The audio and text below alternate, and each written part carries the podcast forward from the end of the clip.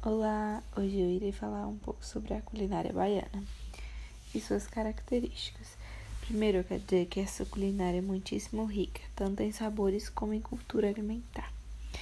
Olha, na Bahia existem duas maneiras de se preparar os pratos afros. Uma mais simples, sem muito tempero, que é feita nos terreiros de candomblé para serem oferecidas aos orixás e outra fora dos terreiros, onde as comidas são preparadas e vendidas pela, pelas baianas de Acarajé, e nos restaurantes e nas residências, que são mais carregadas no tempero e mais saborosas, claro. Sabia que a culinária baiana tem mais ou menos oito tipos de muqueca? É isso mesmo, não é só a muqueca de camarão e a de peixe. Eu vi oito, mas pode ser que existam bem mais. Olha, a culinária é bastante. A culinária baiana teve bastante influência portuguesa. E também trouxe pratos muito. que também trouxe pratos muito emblemáticos, como o sarapatel, a galinha cabidela e a dobradinha. Ou seja, a culinária baiana não teve influências apenas afro. É, dos africanos, né? A a influência portuguesa foi muito forte.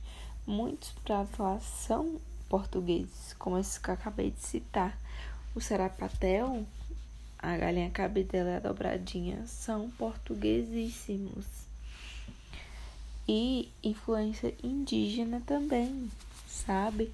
O pirão, por exemplo, é muito é, é um prato muito conhecido e muito consumido na Bahia principalmente é, no recôncavo e na região sertaneja. Ou seja, o pirão na Bahia é muito consumido, né?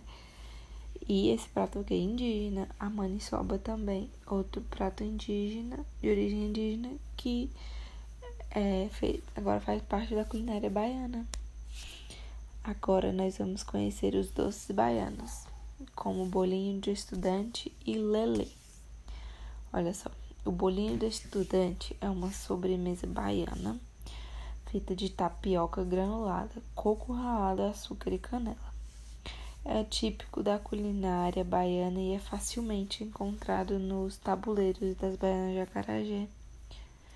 O, esse bolinho de estudante, ele tem esse nome porque Diziam que era um doce barato, né, de baixo custo, e os estudantes compravam muito. O lelê, ou muxá, como é chamado no Espírito Santo, é uma sobremesa feita de milho, que está ligada aos festejos juninos e à cozinha de terreiro, e também é uma comida sagrada para os orixás.